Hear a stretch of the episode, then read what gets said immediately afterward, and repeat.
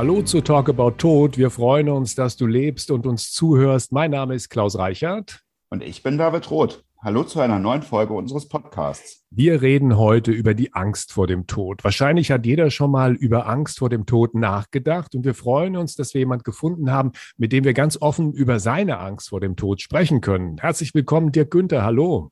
Hallo, vielen Dank. Dirk Günther ist Rechtsanwalt. Mit welchem Fachgebiet, Dirk? Wir haben uns vorher darauf geeinigt, dass wir jetzt du sagen heute. Äh, Versicherungsrecht. Das bedeutet, dass du Prozesse führst oder Verträge machst? Ja, erster Linie äh, Prozesse, geht um Einbruchdiebstahl, Raub einerseits und da bin ich noch in der TH Köln tätig für den Lehrstuhl Sachversicherung, wo ich dasselbe mache auf wissenschaftlicher Basis. Hat also mit dem Tod relativ selten zu tun. Meine Brandleiche, aber das war es dann auch. Wir haben ja schon mal uns im Vorfeld getroffen und festgestellt, dass du ein spezielles Verhältnis zum Tod hast. Und da drängt sich bei uns ja die Frage aus, hast du Angst vor dem Tod oder Angst vor dem Sterben? Nee, also Angst vorm Sterben habe ich eigentlich überhaupt nicht. Ne? Ich meine, gerade in der heutigen Zeit mit Palliativmedizin, wo man so viel machen kann, also ich, habe ich keine Angst vorm Sterben. Aber vor dem Tod, da habe ich großen Respekt, wenn ich ehrlich bin. Hast du dir deshalb schon mal einen Grabstein besorgt? Ich habe da so eine Geschichte gehört, die ich gerne erfahren würde. Ja gut, ich glaube, da hat meine Frau ein bisschen aus dem Nähkästchen geplaudert. Ja, in der Tat habe ich, hab ich einen Grabstein, das, das ist wohl wahr. Der stand früher auch sogar Gut, da war ich noch Student, der stand da noch an meinem Bett. Als ich meine Frau kennengelernt habe, musste er ins Wohnzimmer wandern, dann auf der Terrasse. Mittlerweile ist er ausgesourced äh, im Garten leider. Ne? Warum hast du dir diesen Grabstein besorgt und vor allem wo? Ja, also da, da war ich Student. Mit einem Kommilitonen habe ich, äh, haben wir uns zwei Grabsteine organisiert. Das war auch ein Jurastudent. Wir haben vorher aber rechtlich geprüft, dass das eine herrenlose Sache war. Also ich denke, dass wir uns seinerzeit nicht strafbar gemacht haben. Unabhängig davon ist schon die gesetzliche Verjährungsfrist schon längst äh, eingetreten. David, das ja. wäre doch ein interessantes Geschäftsmodell für die Branche der Steinmetze, Grabsteine als Memento Mori vor dem Tod schon zu verkaufen. Also ich glaube, da wären Steinmetze durchaus offen. Denn in der Regel ist es ja eigentlich so, es ist nicht ungewöhnlich, dass so ein Grabstein quasi herrenlos wird, weil man die Angehörigen nicht mehr ermitteln kann, also die Nachfahren und die dort nicht mehr sind. Und die Antwort der Städte ist in der Regel, dass diese Steine dann halt später geschreddert werden, was total traurig ist, wenn man bedenkt, was da alles über einen Menschen zumindest früher gesagt wurde. Und daraus wird dann Straßenbelag. Und ab und zu erleben wir auch mal, wenn Angehörige ermittelbar sind und von der Friedhofsverwaltung halt informiert werden, dass sie jetzt entweder verlängern oder ihren Stein bitte mitnehmen möchten und den nimmt man ja als Privatperson mal nicht so einfach ab, dass natürlich dann auch überlegt wird, wo könnte der bleiben? Da werden wir relativ häufig gefragt. Also rechtlich wäre es aber möglich, dass ich sage, ich möchte diesen Grabstein haben, bevor er geschreddert wird und irgendwie Straßenbelag wird, möchte ich den haben und stelle den mir in den Garten. Also dagegen ist zunächst mal nichts zu sagen. als Angehöriger bin ich ja eh Eigentümer, als äh, Paragraph 1922, da bin ich ja äh, Rechtsnachfolger, da gehört mir der Grabstein. Das ist nicht das Thema. Wir reden ja über andere Grabsteine. Äh, das haben sie ein bisschen aus dem Reserve gelockt. Also das, das war auf dem Melatenfriedhof, wenn ich ehrlich bin. Und da ich war da früher als Student total gerne spazieren, habe da auch gerne gelernt, weil es ist ja wunderbar. Und eigentlich ist auch ganz schön. Jetzt habe ich den Grabstein da, der, der ist von der Josephine Müller, 1856 geboren, 1907 gestorben. Und insoweit bewahre ich ja das Andenken der Josephine Müller. Ist das tatsächlich sowas wie ein Memento Mori für dich oder auch wenn Leute den sehen bei dir, dass dann tatsächlich das Gespräch über den Tod beginnt? Oder ist es mehr ein Partygag? Gut, der steht da ja im Garten, eigentlich nicht da, wo jeder vorbeikommt. Deswegen ist das für mich jetzt kein Memento Mori, weil ich ihn jetzt nicht mehr so oft sehe. Als er früher natürlich am Kopfende meines Bettes war, da war es natürlich etwas anders. Da habe ich ihn ja mit aufgewacht und eingeschlafen. Ich meine, da, David, du hast doch mal, glaube ich, mal über die, die ähm, Sterbegewänder doch mal gesprochen. Das ist ja genau dasselbe. Mhm. Ne? Du hast doch, glaube ich, mir erzählt, jeden Tag habe ich das in der Hand gehabt. Ne? Ja gut, das war früher halt Teil der Aussteuer, dass man so ein Talar ein Sterbehemd hatte. Man hatte auf der anderen Seite auch für mögliche Kinder Sterbehemden mit dabei. Das waren Zeiten, wo die Kindersterblichkeit noch so viel deutlicher als heute war. Und man konnte sich mit diesem Gedanken halt schon mal dadurch befassen, hat das teilweise dann auch sehr pragmatisch als Staubschutz über der anderen Kleidung genutzt, hat das öfters auch mal vielleicht angepasst, ne, wenn sich so die Lebensumstände und Größen geändert haben.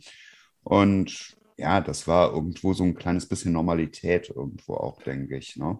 Dirk, wenn man jetzt wie du Angst vor dem Tod hat und sich intensiv damit beschäftigt, wie empfindest du es eigentlich, dass der Tod immer mehr aus der Öffentlichkeit verschwunden ist. Weil einerseits das, was David gerade erzählt hat, diese Totenhemd-Rituale mit dem Totenhemd, gut, das ist jetzt nicht in der Öffentlichkeit, aber dieses Ritual wird kaum noch gepflegt. Aber es hat sich zum Beispiel auch verändert, dass viele Bestatter nicht mehr diese sehr auffälligen schwarzen Bestattungswagen fahren, sondern dass viele mittlerweile ja silberne Wagen fahren oder auch teilweise Wagen fahren, die gar nicht mehr beschriftet sind, dass bei Beerdigungen immer häufiger irgendwie so erwähnt wird, nur im engsten Familienkreis, dass diese Rituale doch aus der Öffentlichkeit ja nicht verschwunden sind, aber dass sie weniger geworden sind. Ich finde das schon fast beleidigend, ehrlich gesagt. Leichenzüge. Früher gab es noch richtig schöne Leichenzüge. Es muss ja nicht wie bei Harold und Maud sein. Äh, das ist was anderes, sondern ich finde wirklich schade, dass der Tod so aus dem Leben genommen wird wird. Ich weiß, nicht, ich weiß nicht, ob es empirische Untersuchungen gibt, wie viele Leute alleine sterben, aber ich befürchte, sicherlich über mehr als 50 Prozent sterben alleine im Altenheim, im Krankenhaus und da ist gar keiner dabei zum Zeitpunkt des Todes. Das finde ich eigentlich total traurig. Also ich habe zwar Angst vor dem Tod, keine Angst vor dem Sterben, aber ich finde es schon schön, wenn man nicht alleine sterben würde. Früher, vielleicht weiß der David das noch besser, war das Sterben ja ein öffentlicher Prozess, wo alle, da muss man sich nicht großartig anmelden, da sind die Nachbarn einfach zum Sterbenskranken schon vor seinem Tod im Sterbeprozess schon, schon hingegangen. Ne? Und man hatte natürlich auch dann so eine gewisse Möglichkeit, sich nochmal zu verabschieden in Person. Es war halt nicht diese, ja, diese Berührungsängste, wie sie heute sind dass wenn man sieht, dass jemand ein Problem hat, man so das Gefühl hat, den lasse ich jetzt mal in Ruhe, sondern es war ganz klar, man fragt ihn, was ist und kann ich dir helfen in dieser Situation. Ne? Aber vielleicht kommen wir ja nochmal zu diesem Punkt zurück, was stört dich eigentlich am Tod, beziehungsweise wie befasst du dich mit diesem Störgefühl? Oder dieser Angst, besser gesagt, das ist ja vielleicht gar kein Stören, glaube ich. Störgefühl, ja, nee, es ist, ja, es, man, da kann man natürlich ganz früh damit anfangen, mit den Vorsokratikern und Plato und, und äh, Heidegger und Kierkegaard und all sowas. Das würde ja heute zu weit führen. Ehrlich gesagt wird man da auch nicht schlauer, ne? Also wenn der Epikur schreibt, solange ich existiere, muss ich den Tod nicht fürchten, weil dann lebe ich noch und wenn ich tot bin, äh, bin ich nicht mehr da. Also das hilft mir ehrlich gesagt nicht sehr viel weiter. Aber die Angst vor dem absoluten Nichts, da denke ich schon fast jeden Tag dran. Ne? Also manchmal nur ein paar Sekunden, mhm. manchmal auch länger. Andererseits, ob ich jetzt eine Netflix-Serie gucke oder eine halbe Stunde über den Tod nachdenke, finde ich ehrlich gesagt eigentlich so schlimm, solange es noch im, im normalen, üblichen Bereich bleibt. Ist ja bei mir nicht pathologisch. Ich habe mal ein Interview mit Eric Kandel gesehen und der ist natürlich auch gefragt worden, was passiert eigentlich, wenn wir tot sind? Was kommt dann? Und er hat verschmitzt in die Kamera geguckt und sah dabei nicht unglücklich aus bei seiner Antwort. Er sagte, The Nothing. Ne? Und dieses Nichts kann man ja ganz unterschiedlich sehen. Also bei Sartre ist es ja im Grunde das Gegenteil von Sein, ist es Nichts. Ne? Und ohne das Nichts kein Sein. So, also das ist jetzt ganz, ganz stark verkürzt, aber so begründet er das ja. Das heißt, im Grunde erfreuen wir uns des Lebens und der Preis dafür ist dann danach das Nichts. Ja gut, ich dachte jetzt gerade auch, wie du die ganzen Philosophen nanntest, dass es vielleicht gerade speziell diese griechische oder altgriechische Vorstellung des Hades Dyks dann ist. Das war ja nun nicht ganz so beschaulich wie die Darstellung im Christentum mit Paradies, dass es schön sein wird oder wenn wir dann alle wieder später in einem überragenden Körper wieder auferstehen sollen, sondern bei den Griechen war das ja dunkel und finster. Und dieses Nichts, das du beschreibst, ist ja auf der anderen Seite in manchen Religionen sogar der erstrebenswerte, also im Hinduismus, Ansatz, dass nach einigen Reinkarnationen ich dann in dieses Nirvana komme, wo dieses Nichts ja eigentlich vielleicht auch als harmonischer Zustand beschrieben wird, nicht? Ja, wenn man das glaubt, ist das eine tolle Sache. Ne? Wenn, man das, wenn man das glaubt, kann ich da die Leute nur, nur beneiden. Also ehrlich gesagt tun mich schon die Leute äh, leid, die an gar nichts glauben. Also was, was du gesagt hast, mhm. ist ja so eher nicht der persönliche Gott, ist eher der unpersönliche Gott. Metaphysische Gesichtspunkte äh, hat man vielleicht. Aber es gibt natürlich auch die, die hundertprozentigen Nihilisten, äh, für die ist das wirklich absolut vorbei. Und die griechische Philosophie, die haben ja schon, für die gab es ja schon eine Seele. Die Griechen sind da relativ entspannt mit umgegangen. Ne? Plato, da, da ging es ja um die, wie nennt das, befreiende Ablösung der Seele vom Körper, so ungefähr. Aber wenn du nicht mal daran glaubst, äh, dann wird es ja schon ein bisschen, ein bisschen eng. Ja, und woran glaubst du? Ich beneide schon Leute, die richtig überzeugt glauben. Die steigen ja richtig mit einem Seelen, mit einem Lachen in die Kiste, weil die für, für die das irdische Leben ja nur ein Durchgangsstadium ist, um ins Himmelreich äh, zu gehen. Ist ja eine, eigentlich eine, eine, tolle Sache. Und da gibt es halt die völligen hundertprozentigen Nihilisten und ich bin halt, weiß nicht, wie es bei dir ist, ich, ich, ich liege dazwischen. Also ich kann mir schon vorstellen, dass es nicht vorbei ist mit dem, äh, mit dem Tod. Äh, das ist eine sehr schöne Vorstellung. Aber leider weiß es ja, weiß es ja nicht. Ne? Es ist ja natürlich ein kleines bisschen ambivalent. In der Kirche höre ich sehr häufig, nur wer zweifelt, kann auch glauben. Also, dass man schon diese Auseinandersetzung braucht und die hast du ja offensichtlich. Und auf der anderen Seite. Ich kann mal kurz was einschieben, weil du bei der katholischen Kirche warst und Glauben warst. Also, ich habe folgenden Gedanken dazu, den ich gerne da reinwerfe in die Runde. Und zwar die katholische Kirche hat ja die Angst der Menschen vor dem Tod auch benutzt. Ne? Sie hat gesagt, okay, ihr kommt danach, gibt es sowas wie ins Paradies oder ihr kommt in die Hölle, wenn ihr euch im Leben nicht so oder so verhaltet. Davor steht natürlich noch die bittere Armut, in der damals, als die katholische Kirche hier sich in Europa ausgebreitet hat und über Europa geherrscht hat, einfach die Leute belastet und bedrückt hat. Heute ist es ja so, ich habe manchmal das Gefühl, einige werden vielleicht merken, wenn sie sterben, dass sie das Paradies gerade verlassen, weil es uns ja mittlerweile auf eine Art und Weise gut geht hier in, in der westlichen Welt, die ja einen kompletten Unterschied zu damals irgendwo auch, auch zeigt. Dazu kommt noch der Gedanke, dass wir natürlich daran arbeiten, den Tod zurück ins Leben zu holen, weil wir natürlich wissen und wir merken das auch immer, wie gut es ist, sich damit zu beschäftigen. In der Tat. Ja, meine, meine Schwiegermutter, die ist so kölsch-katholisch, die sagt, das letzte Hemd hat keine Taschen. Eigentlich ein hm. schöner Spruch, äh, klar. Aber es hilft mir ehrlich gesagt nicht viel weiter. Ne? Also, du sprachst ja gerade davon, dass wenn man in einer Religion ganz fest und tiefgläubig ist, dass das da Halt und Sicherheit gibt. Aber das ist dann, glaube ich, auch immer so eine gewisse Ambivalenz, die wir erleben halt zwischen der Person, die verstorben ist, die man nicht mehr fragen kann. Und wenn dann ein Pfarrer erzählt, im Himmel ist Kirmes sozusagen, so drückte es mein Vater immer aus. Ne? Und da ist jetzt alles gut, dass es halt gerade auch für die Hinterbliebenen schwer war, weil die sich natürlich diese Verbindung wünschen. Ne?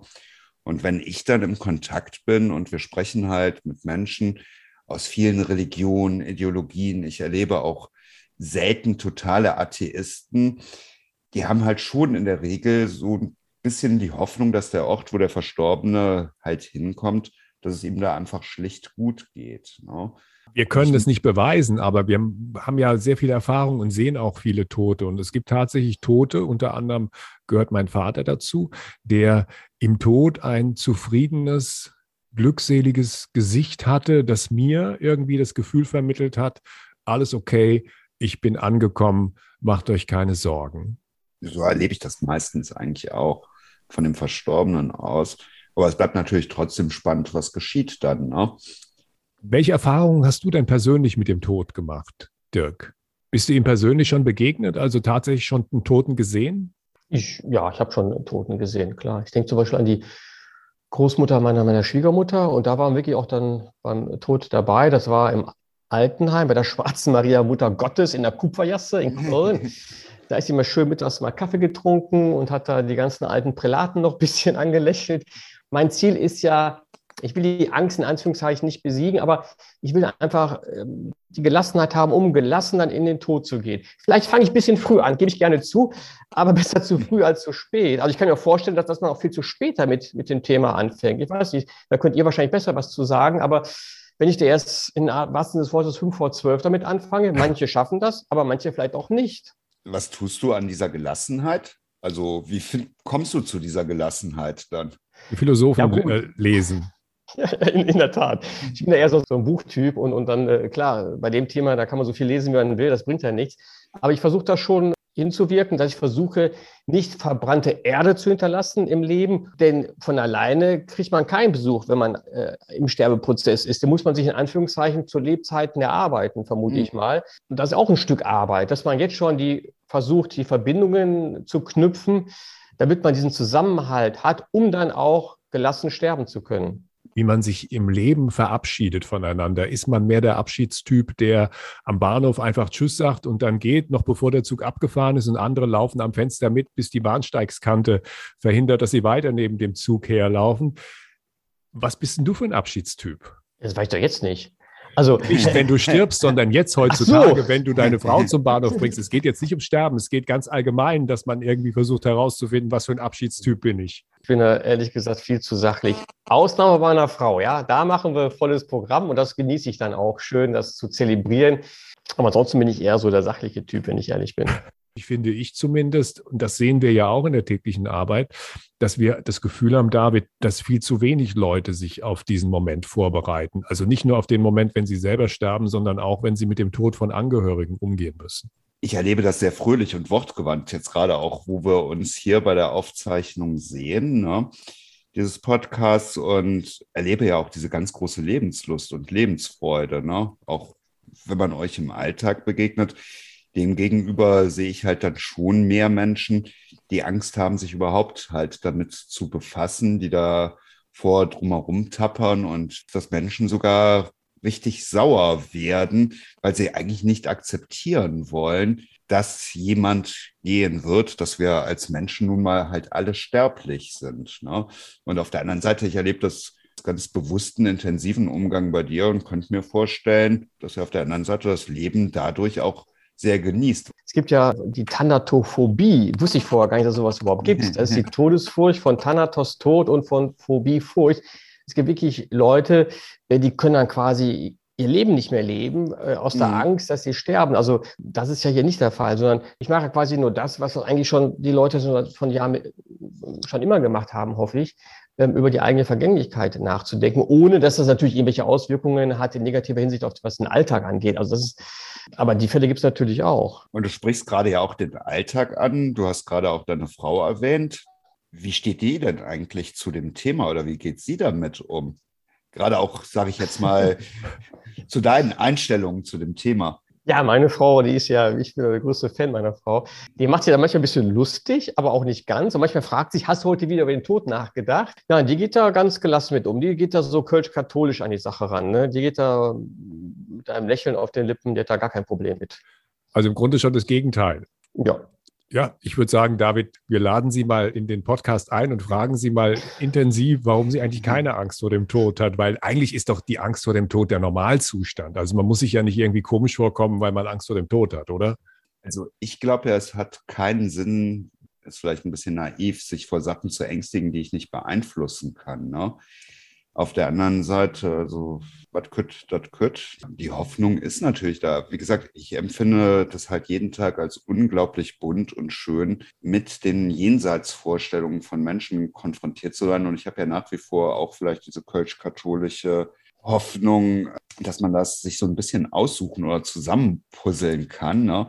dass es da schon ja, Gestaltungsspielräume gibt. Ganz kurz, hast du Angst vor dem Tod? Ja. Nö, bei mir ist eher umgekehrt, muss ich dazu sagen. Also ich stelle mir den Prozess des Sterbens jetzt nicht immer gut vor und bin auch gerade durch die aktuelle Debatte über Todeswünsche mir so ein bisschen bewusst der Grenzen der Palliativmedizin. Also die können ganz viel, ganz toll machen, auch in der Versorgung, auch mit Schmerz, aber und wir haben ja auch schon öfters drüber nachgedacht, diesen Osmoriendi-Ansatz des vorbereiteten Sterbens, dass man sich noch verabschieden kann, dass man Sachen weitergeben kann gegenüber der heute sehr attraktiven Vorstellung halt plötzlich im Schlaf zu sterben, es nicht mitzubekommen. Also ich glaube, vielleicht ist das genau umgekehrt bei mir und Dirk. Also beim Tod mache ich mir so gar keine Gedanken, wie das wäre. Sterben, hm, Darf ich auch noch eine Frage stellen? Du hast gerade gesagt, unerwartet plötzlich sterben, im Schlaf zu sterben, das ist doch was Schönes. Das sehe ich persönlich ganz anders. Wie ist es denn bei dir? Wenn du es dir aussuchen könntest, würdest du lieber im Schlaf sterben oder doch bei Sinnen, bei Bewusstsein zu sterben? Es ist einfach immer irgendwo der Mittelweg bei all dem da drin. Und dass es, glaube ich, schon gut ist, wenn man sich noch verabschieden kann aber was ich halt wirklich schrecklich finde, auch so aus der Beobachtung der Menschen, die teilweise zu uns kommen, wenn ich so erlebe, dass da so ein ellenlanger, ewiger Leidensweg ist. Ich habe heute mit einer Dame gesprochen, der ihr Mann ist an Sachen verstorben, die ihm seit neun Jahren bewusst war, deren Einschränkungen und Behandlungen er neun Jahre mitgemacht hat. Und das finde ich einfach ist teilweise wirklich eine Viechertour, genau auch wie diese Abwägung an die Medizin, mache ich da noch etwas oder nicht? Das sind manchmal wirklich sehr brutale Wege und das weiß man natürlich nie im Voraus. Das ist auch immer so eine, gerade bei Krebsdiagnosen, so eine ganz krasse Achterbahnfahrt, so wie ich das bei meinem Vater und schon bei vielen, die ich kenne, miterlebt habe, aus ganz viel Hoffnung, ganz viel Erschütterung. Und wenn ich es mir wünschen könnte, würde ich so einen Mittelweg relativ kurz und am liebsten natürlich ohne Schmerzen und massive Einschränkungen das erleben. Dieses Thema haben wir ja nun an die Juristen delegiert, weil das ist ja mittlerweile eine Diskussion, die sich seit Ewigkeiten hinzieht mit einigen Entscheidungen des Bundesverfassungsgerichts, das aber auch wie immer eigentlich keine eindeutige Entscheidung trifft, sondern das ganze Thema zurück an den Bundestag delegiert hat, um da vernünftige Gesetze zu machen. Du als Jurist, Sterbehilfe. Hast du schon mal drüber nachgedacht? Juristisch ist die Sache ja letztendlich jetzt gegessen durch das Bundesverfassungsgerichtsurteil. Also ich bin nicht so großer Befürworter der aktiven Sterbehilfe. Jeder kann natürlich sich selber töten. Das ist ja, war immer straflos. Das ist ja völlig klar. Problem sind ja die Leute, die nicht selbst äh, sich äh, töten können. Das ist das Hauptproblem. Oder an das Mittel heranzukommen. Das ist ja das zweite Problem. Ich bin nicht so großer Freund davon. Andererseits, äh, jetzt, wo wir gerade uns darüber unterhalten, hat es ja in Anführungszeichen einen riesen Vorteil. Denn ich kann dann dadurch ja meinen Todeszeitpunkt ja exakt bestimmen und dadurch vermeide ich ja alleine zu sterben. Also wenn ich einen Schierlingsbecher dann nehme oder, oder was anderes, dann habe ich ja die Möglichkeit, mich dann in Würde äh, zu verabschieden. Das ist eigentlich ein Vorteil, an den ich jetzt so gar nicht dran gedacht habe. Das ist natürlich was anderes, als wenn ich da vor mich hinsieche und dann sterbe ich da um drei Uhr nachts und äh, vielleicht eine halbe Stunde später kommt die Krankenschwester vorbei und findet mich dann tot liegend. Ne? Das ist schon, was die Würde angeht, schon Vorteil in Anführungszeichen. Hast du auch so etwas schon gemacht wie eine Patientenverfügung oder so, dass du dich konkret mit dieser Situation auseinandergesetzt hast? Also der Gesetzgeber geht ja immer davon aus, dass das jeder gerne zu Lebenszeiten macht. Erlebe ich in der Praxis eher selten. Also meine Frau weiß, wie, wie ich das möchte. Ich war mal beim Notar, wie ich mir rechnen, das ist schon ein paar Jahre her. Ich ehrlich gesagt weiß ich das gar nicht. Mhm. Ich glaube, da haben wir so eine Vorsorgevollmacht haben wir gemacht. Aber ob ich eine mhm. Patientenverfügung gemacht habe, das weiß ich jetzt, glaube ich, nicht. Ich glaube, das habe ich an meine Frau delegiert. Und wenn wir beide gleichzeitig sterben, ich glaube, mein Bruder, aber ich weiß es nicht so genau. Das, das werde ich schon machen. Da habe ich jetzt keine Probleme mit. Dirk, trotz der Angst vor dem Tod gehe ich davon aus, wenn man über diese Angst nachdenkt, denkt man schon über den eigenen Tod nach und überlegt sich vielleicht nicht nur, was wird da über einen gesagt und wie behalten einen die Leute in Erinnerung, sondern wo möchte ich beerdigt werden. Hast du darüber nachgedacht? Ja, wobei das Erste, was die Leute von mir halten, ist mir völlig wurscht. Wenn ich tot bin, bin ich tot. Also es geht ja um die Angst, die ich im Hier und Jetzt habe. Ich habe jetzt so eine Partnerschaft schon, als Student habe ich schon eine Partnerschaft übernommen über eine Grabstelle so ein denkmalgeschütztes Grab auf dem Melatenfriedhof. Sehr schön, so ein Doppelgrab leider übereinander. Ne? Ich, nebeneinander wäre mir lieber gewesen. Ich gehe auch öfters hier bei euch hier äh, spazieren. Das ist ein sehr, sehr schönes äh, Grundstück hier bei Pütz und Rot. Da auch mit den Kindern war ich da schon ein paar Mal spazieren. Wirklich wund wunderbar. Ähm, da überlege ich auch. Ne? Wobei ihr habt, glaube ich, viel mehr, mehr Urnen. Ich würde schon eine, gerne eine Erdbestattung dann haben, aber die bietet ihr im hinteren Bereich ja auch an. Ne? Also perspektivisch. Also das möchte ich gerne jetzt angehen, aber das ist noch nicht alles so ganz spruchreif. Okay. Bis ist ja noch ein bisschen Zeit, hoffe natürlich, ich eben. Natürlich. aber du präferierst präferierst dann schon auf jeden Fall eine Erdbestattung. Das ist ja eigentlich ja. auch bei vielen nochmal so eine Frage, ne? Also was Definitiv. sie damit befassen. Weil ich persönlich, mir selber ist es ja egal, weil ich ja tot bin, aber ich finde irgendwie so, so ein richtiger Sarg und dann in die Erde rein. Ich finde, da kann man irgendwie besser auch Abschied nehmen oder, oder sich später damit, wenn man das Grab besucht. Die Vorstellung ist für mich einfach einfacher, als wenn ich da weiß, das ist eine kleine Urne mit, mit Asche. Aber hm. ist halt jeder anders gestrickt. Ne? Also ist halt einfach ein bisschen abstrakter, sich vorzustellen, das Behältnis nachher die Person, die man mal in den Arm genommen hat, sein soll. Ne? Ja. Wenn man verbrannt wird, kann man natürlich viel mehr in den Sarg reinwerfen. Ne? Ich glaube, bei der Erdbestattung darf wahrscheinlich so ein Plastikteil da nicht verbuddeln, oder? Doch. Doch. Ach, das geht auch? Ach so. Also ich glaube, glaube, es kümmert keinen gerade so auf Melaten, was man da reintut. Und dieses Thema Grabbeigaben, das ist, wenn man es ja mal betrachtet, so vor 300.000, 400.000 Jahren fing das ja an mit diesen ersten Grabstätten, die man in Marokko gefunden hat wo man sah, dass Menschen sich Gedanken gemacht haben und jemand mit Grabbeigaben weggegeben haben. Und wenn wir heutzutage so viel den Verlust an Gedenkkultur und so betrauern, die Satzung mag auch in Melaten was anderes hergeben, aber praktisch kann man da eigentlich sehr, sehr viel machen. Und gerade auf Melaten ist es ja so, da gibt es ja noch so richtige Grüfte teilweise, also so kleine mhm. Einfamilienhäuser unterirdisch. Da passt eine Menge rein. Ne? Ich habe auch mal informiert, man kann bei Melaten eventuell sogar eine Gruft äh, sich mieten. Ne? Ist aber individuell. Genau. Habe ich auch schon mich erkundigt. Ja, und es ist teilweise sehr aufwendig und interessant wird es, wenn sich dann so der Zeitgeist verändert. Wir haben auch schon erlebt, das war schon fast traurig, wie wir eine Gruft wieder mit Erde verfüllt haben, damit eine ganz normale Erdbestattung da stattfinden konnte. Ja, das war ehrlich gesagt ein bisschen schade. Melaten hat ja einfach das Thema, die haben ja ein paar hunderttausend Gräber dort und 30.000 dieser Gräber sind halt denkmalgeschützt. Genau. Das heißt, die Stadt Köln ist in der Verpflichtung, diese Gräber, auch wenn sie halt nicht mehr von Angehörigen gepflegt werden, zu pflegen. Die machen das viel mit ihren Auszubildenden. Aber einfach, wenn man sich mal diese Menge vorstellt, 30.000 Gräber, ne, die teilweise halt da gepflegt werden müssen, das ist ein Aufwand. Und jedes dieser Gräber, also wo die Angehörigen nicht mehr sind, kann man als Patenschaftsgrab bekommen. Man darf teilweise ja. auch den Grabstein drehen dann. Ist so eine Sache, denke ich, aber kann dann auch mitgestalten. Und mir ist eigentlich nur ein einziges oberirdisches Mausoleum auf Melaten bekannt, allerdings auch eher als Einstieg. Das ist sehr prominent auf diesem Hauptgang auf der ersten Kreuzung rechts.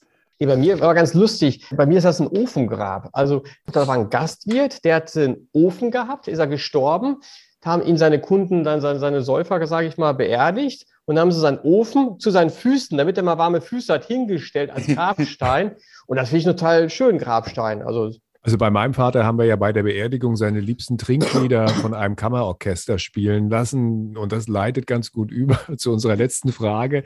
Hast du denn auch schon darüber nachgedacht, was für Songs da gespielt werden sollen auf der Beerdigung? Wenn ich tot bin, bin ich tot, dann ist mir alles egal. Dann könnt ihr mich, äh, äh meine Frau macht Spaß darüber, bei den Indianern, glaube ich, oder oder was Tibetaner, ich weiß gar nicht, da kommen die Leichen, glaube ich, im Baum, da werden die von, von Indianer, ja. Indianer, äh, äh, finde ich auch nicht so schön, ja. Äh, ich bin auch Organspender, kann ich auch noch werben, sollte auch jeder machen, Organspenderausweis. Das ist mir völlig egal. Das soll alles meine Frau machen.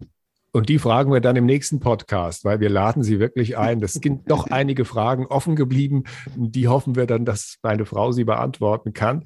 Dirk, vielen Dank, dass du uns so einen kleinen Einblick in deine Gedankenwelt gegeben hast. Dankeschön. Sehr spannend. Ja. Ich danke euch. Darf ich noch zum Schluss noch eine kleine Werbung machen? Gerne. Ja, klar. Äh, und zwar für ein Buch von Ariel zur Geschichte des Todes. Das ist ein ganz tolles Buch, kann ich nur empfehlen.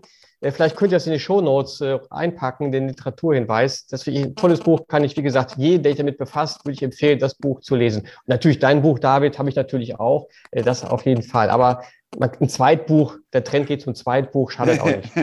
Also Machen auf jeden wir. Fall lesen wir und äh, packen wir in die Shownotes die Hinweise. Also nochmal vielen Dank, viele Grüße und ich weiß nicht, ob man einem das wünschen sollte, aber wir grundsätzlich finden ja gut, wenn die Menschen über den Tod nachdenken und wenn die Angst sie antreibt, darüber nachzudenken und darüber vielleicht zu guten Gedanken zu kommen, dann ist das auf jeden Fall was Positives. Danke. Ja. Das war's für heute. Schön am Leben bleiben und bis bald.